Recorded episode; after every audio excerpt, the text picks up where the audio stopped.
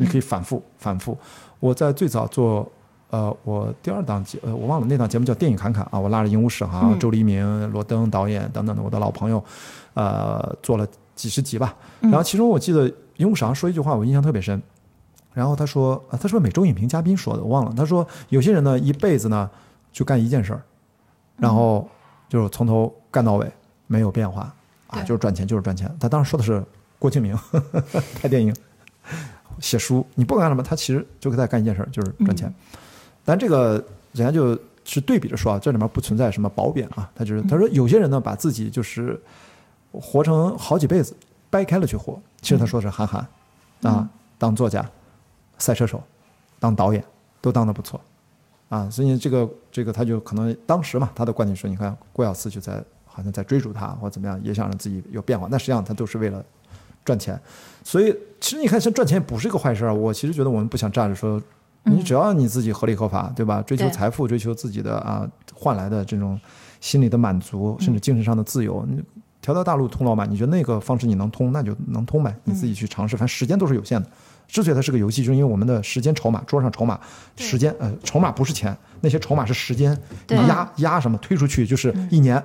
像我推出去十年越野跑，就是啪十五年电影，然后其实就是后面比如说帆船，比如七年咵帆船啊环球帆船，因为我想后面几年还要去做帆船。其实你压压的是这个在台桌上。我自己现在是倾向于能够体验式的人生，能够我大概我一三年之后我说七年七年嘛，我大概是这么分的，大概七年会会换一个项目啊，这个不是换一个项目，是换一个视角啊，就是第一个七年我完成了，就是在陆地上的视角。啊，登山、越野跑、超马，呃，陆地上的极限运动啊。第二个七年本来计划是在海上的视角，就是环球帆船赛，打各种的帆船比赛、国际比赛。我就当媒体船员，我虽然不厉害，我虽然不专业，但我可以学习，慢慢让自己有比赛经验。很多船队都特别喜欢我这种媒体船员，就我我不给大家添乱，但是我给他拍到很漂亮的照片、视频，能给大家做报道，还有自己有自己的，呃，算是网上的影响力吧，给大家传播。那很多团队需要宣传，对吧？他们其实就很欢迎我这种人。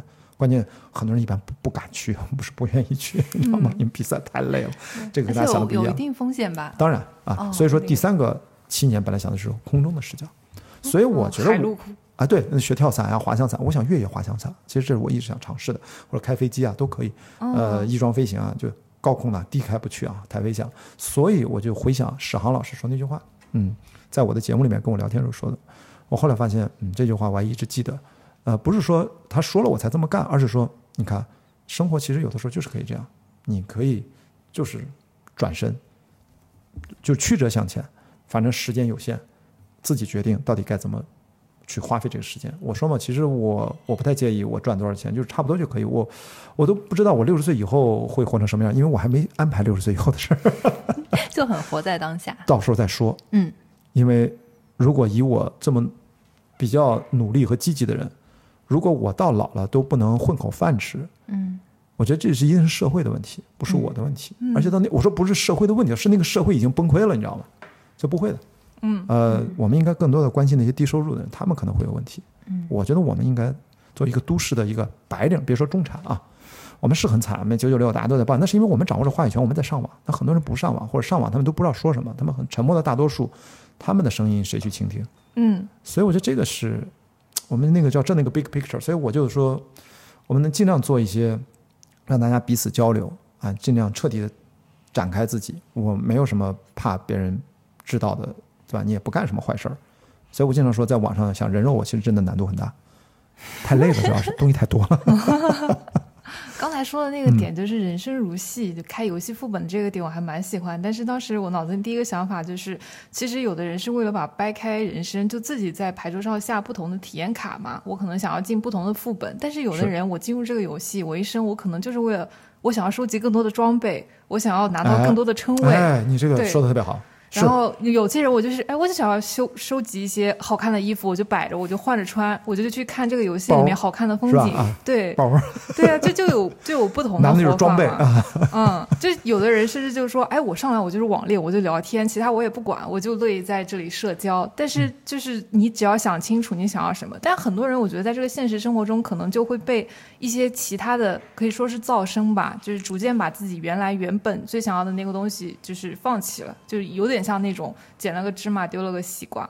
就我本来我想要更多的人生体验，但是我又于说，哎，好像大家都在追求一个更多的称谓，然后加入更强的帮派，赚更多的钱，就这样子。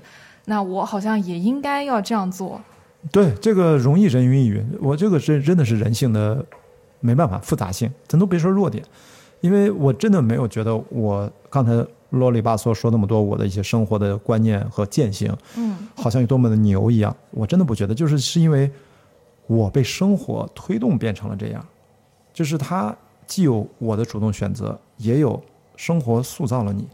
你只是做了一个可能性的选择，你中间也有很多做的非常不好的东西，它是混杂的。只是我们聊天嘛，我们挑一些漂亮的东西讲一讲，还有很多其实没有那么漂亮，很尬的、很尴尬的，甚至很丑陋的。但是不要是太罪恶的就可以啊。嗯，丑恶的那个就是还还还好，但如果你是罪恶东西，其实你要特别小心。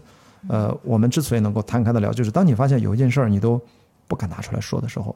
你要看他那个度是到什么度，嗯啊，比如说你犯过罪，是吧？那个真的不能讲，你就真的很煎熬一辈子。所以我经常在网上看到一些事，我说，其实一个人你要知道，真的成为一个犯罪分子，他他真的是要跨越很大的精神鸿沟的。因为很多人的时候，你别说，这就为什么到了战场上，包括当警察开过枪，因为你开枪杀过人，或者你在战场上真的 PTSD，对他他内心是一个巨大的伤。所以你看，我们有那么多电影，对吧？就是拍这个。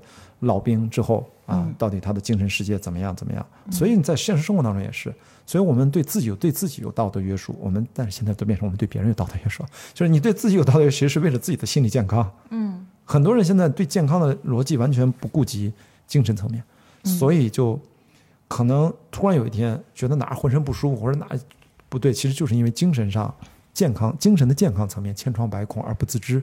到那个时候再去治疗，看心理医生。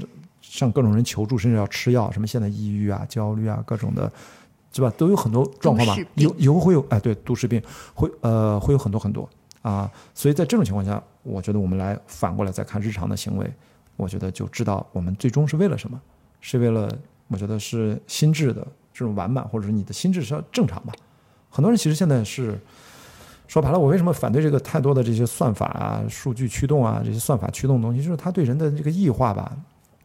就是我我我我不排斥未来，我只觉得我们一定要对它多讨论，嗯，它一定是有好有有不好。但是现在以前我们都以为好的居多，就过去这几年明显的感觉到，就是不好的东西慢慢显现，嗯嗯，甚至越来越多。那我我觉得咱们也别躲它，躲不掉。